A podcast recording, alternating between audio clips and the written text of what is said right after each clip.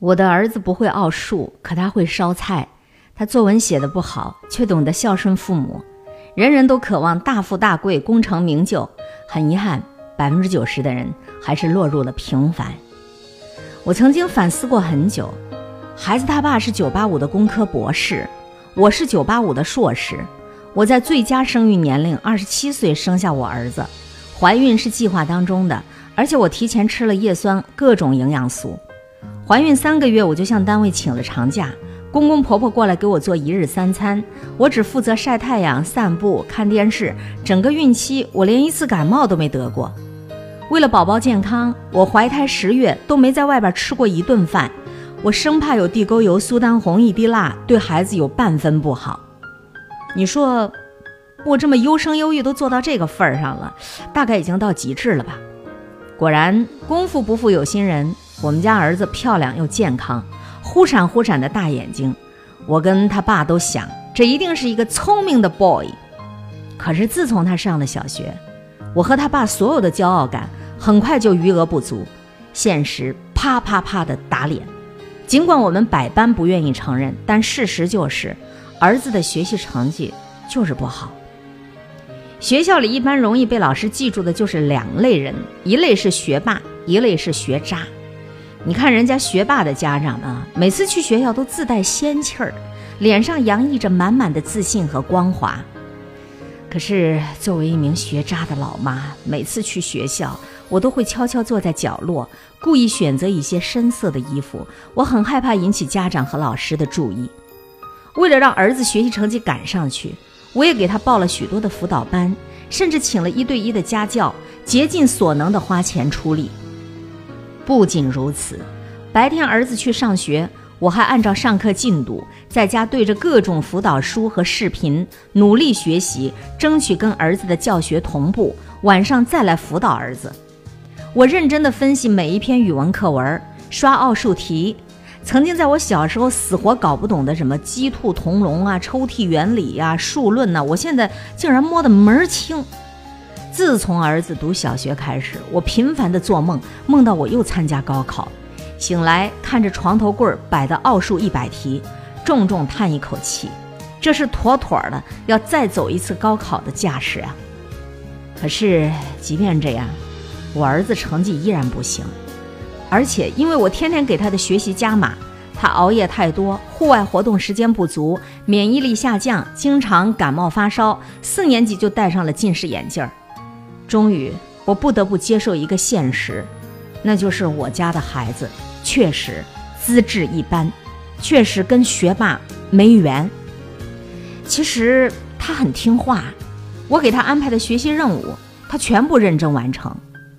那年暑假，我给他报了数学和英语辅导班，儿子竟然主动地说：“妈妈，你要不再给我报一个语文班吧？不然我怕暑假一过完，我一去学校又会落后。”你不知我当时的那阵心疼啊！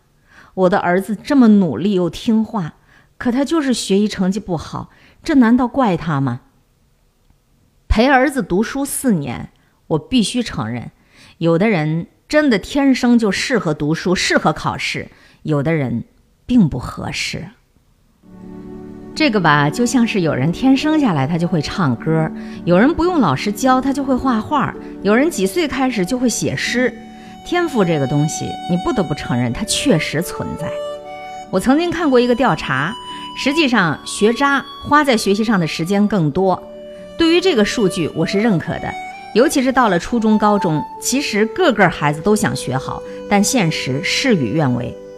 我跟孩子他爸终于明白，我们两个曾经的学霸，真的生出了一个不善于学习的学渣，至少现在是的。放下了焦虑，放下了跟其他家长之间的攀比，我开始重新对待自己的孩子。我也开始冷静地思考学习的意义。其实，我们让孩子努力学习的意义是什么呢？无非就是为了让他以后有能力去养活他自己，去实现自己的人生价值和社会价值。可是，我的儿子他这么勤劳、懂事、善良，将来踏踏实实做一份平凡的工作，又何愁没饭吃？我的孩子虽然数学不好，奥数几乎完全听不懂，可是他喜欢研究厨艺，翻看过我买的所有做饭的书。他现在才十岁，已经能做好几种像样的饭菜。我的孩子虽然说英语不行，总是忘记了单词，也总是拼错，可是他心底善良。进楼栋门的时候，看到身后有人，总会用小手撑着门，等着后面的人一起进来。我的孩子虽然语文很糟糕，作文写的枯燥乏味儿，可是他孝顺父母，懂得父母的辛劳。有一天晚上，我颈椎病犯了，头疼的厉害，儿子就说：“妈妈，你先去休息吧，不要陪我读书了，我自己能把作业写好的。”我昏沉沉的睡了。许久，大概是儿子写完了作业，他悄悄走到我身边，给我盖了盖被子。我加过许多的家长群，里面的家长没日没夜的聊天，都很焦虑。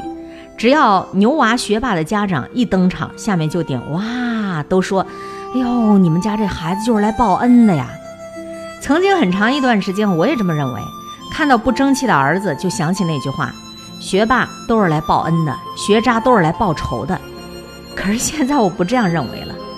这学期刚开学，班上投票选干部，班主任对我说：“哎，你回家好好夸夸你家儿子。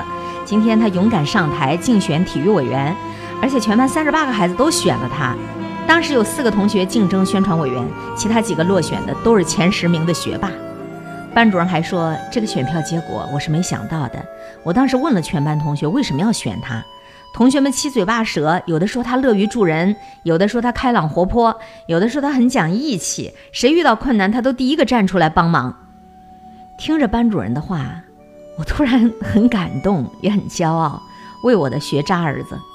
是的，他一点都不优秀，几乎每次考试都在班里头甩尾巴，可是他却能安于做好自己，自爱且爱他人，自尊且尊重他人。以一颗包容开朗的心去对待他周围的人，这难道不是比学习成绩、学习排名更宝贵的财富吗？每一个人都渴望成功，都渴望大富大贵、功成名就，可是很遗憾，几乎百分之九十的人最终还是落入了平凡。自从孩子读书以后，我们总是习惯用唯一的标准——学习成绩、分数、排名来衡量一个孩子的好和坏。我告诉你，这是不对的。孩子是一朵慢慢开放的花儿，怎么能够如此单一的去评价？我们不应该鄙视平凡，相反，我们应该欣然的接纳平凡。如果能够安于平凡，健康快乐的做一份自己喜欢的工作，不违背自己的良心，不违背做人的原则，按时开花结果，踏实走好人生的每一步，平安到老。我想，这其实。也是最成功的一种人生模式吧。有一天放学站在校门口，我看着儿子笑眯眯地背着书包朝我奔来，手里拿着一块饼干，说是学校中午发的，觉得特别好吃，就给妈妈留了一块儿。我突然很感动，我想我儿子长大以后一定会自食其力，不论他从事什么职业。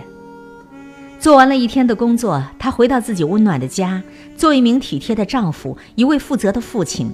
当我们生病的时候，他愿意耐心照顾陪伴我们，就这样长大，就这样变老。我想，这其实是作为父母期望孩子最想拥有的未来吧。不论你的孩子是学霸还是学渣，你要知道他都是世界上独一无二的。父母如果焦虑，在你焦虑的同时，不妨你换一个角度，没准儿你会发现不一样的孩子。